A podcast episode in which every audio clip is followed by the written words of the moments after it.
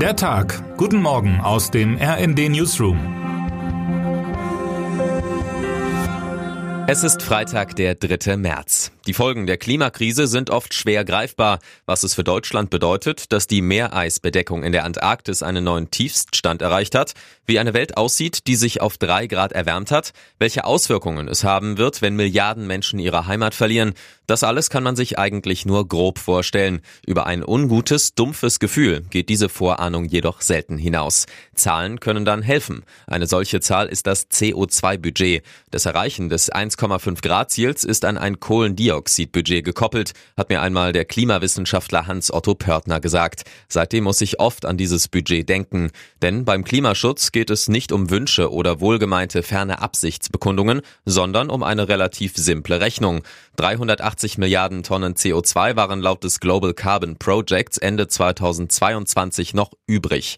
Doch dieses Budget schrumpft und schrumpft. So sinken zum Beispiel die CO2-Emissionen bei der Energieerzeugung nicht, sondern sie steigen. Laut der Internationalen Energieagentur IEA wurde im vergangenen Jahr ein neuer Höchststand von mehr als 36,8 Milliarden Tonnen in die Atmosphäre gepustet. Ein großer zeitlicher Spielraum bleibt da nicht mehr, bis das Budget ganz aufgebraucht ist. Die IEA dringt daher auf mehr Tempo bei der Energiewende.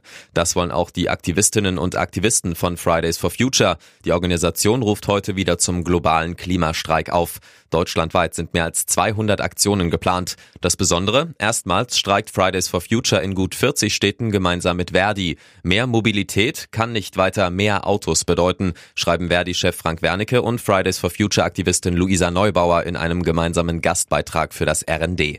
Beschäftigte aus dem Nahverkehr und Klimabewegte müssten alle zusammen für eine klima- und sozial gerechte Mobilitätswende eintreten. Der Verkehrsbereich müsse als Schlusslicht aller Sektoren seine CO2-Emissionen 14 Mal schneller als bisher senken, um seine Klimaziele einzuhalten, kritisieren sie. Heute steht jedoch erstmal der öffentliche Nahverkehr in vielen Städten still und viele Pendler und Pendlerinnen werden wohl aufs Auto umsteigen müssen. Die Arbeitgeber und Arbeitgeberinnen hatten bei den bundesweiten Verhandlungen im Tarifkonflikt des öffentlichen Dienstes in der zweiten Runde am Donnerstag zwar ein Angebot vorgelegt, die Gewerkschaften wiesen es aber umgehend zurück. Termine des Tages. Olaf Scholz im Weißen Haus. Für den Bundeskanzler ist dies der zweite Besuch in Washington seit Beginn seiner Amtszeit. Zu den wichtigsten Themen gehört der Krieg in der Ukraine. Eine gemeinsame Pressekonferenz ist nicht geplant. Warnstreiks in Deutschland. Die Gewerkschaft Verdi will am Freitag mit Warnstreiks den öffentlichen Nahverkehr in zahlreichen Städten in mehreren Bundesländern lahmlegen. Wer heute wichtig wird. Wer vertritt Deutschland beim Eurovision Song Contest in Liverpool? Diese Entscheidung wird heute beim deutschen Vorentscheid um 22.20 Uhr in der ARD fallen. Neun Bewerber und Bewerberinnen treten an.